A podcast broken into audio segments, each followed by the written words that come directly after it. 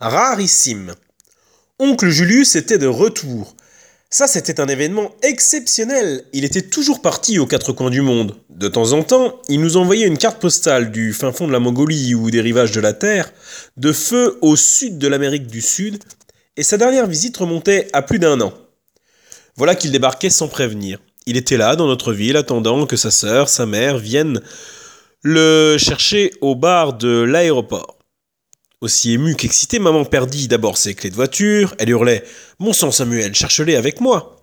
Une fois qu'elle eut mis la main sur son trousseau, les clés étaient à leur place au fond de son sac. Après nous avoir fait dévaler l'escalier 4 à 4 et m'avoir poussé dans la voiture, elle dut remonter avec nous. Elle était descendue avec ses pantoufles vertes, celles ornées d'abominables pompons roses.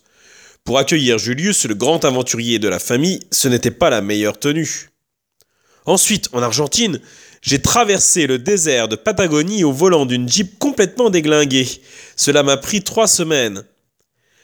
De retour à Buenos Aires avec ma cargaison de graines, j'ai pris un avion pour la France et me voilà.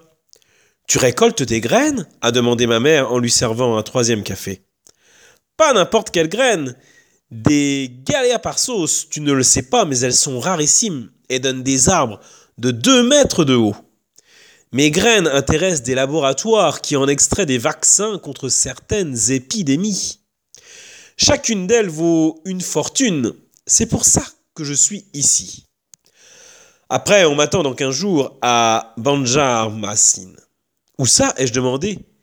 Depuis une heure, j'écoutais Julius et je sentais déjà que deux semaines ne lui suffiraient pas à nous raconter ses innombrables aventures. Banjarmasin est une ville de Bornéo sur la mer de Java. Je dois y mener une expédition dans la jungle.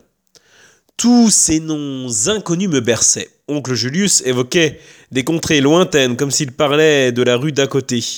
Lui, son terrain de jeu, c'était la terre. Il faudrait déposer les graines dans un endroit frais en attendant mes rendez-vous avec le laboratoire. Ce n'est pas dangereux au moins, s'est écriée ma mère. Non, simplement il faut éviter de les exposer à la lumière et à la chaleur. Elles pourraient être perdues.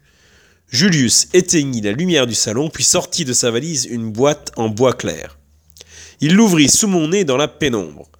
Regarde, Samuel, voilà les galéas par sauce. Une trentaine de petites graines brun foncé se serraient au fond de la boîte de mon oncle. J'avais beau me dire qu'elles étaient précieuses et rares, je ne voyais là que de drôles de noisettes sombres comme on en trouve aux rayons fruits et légumes des supermarchés.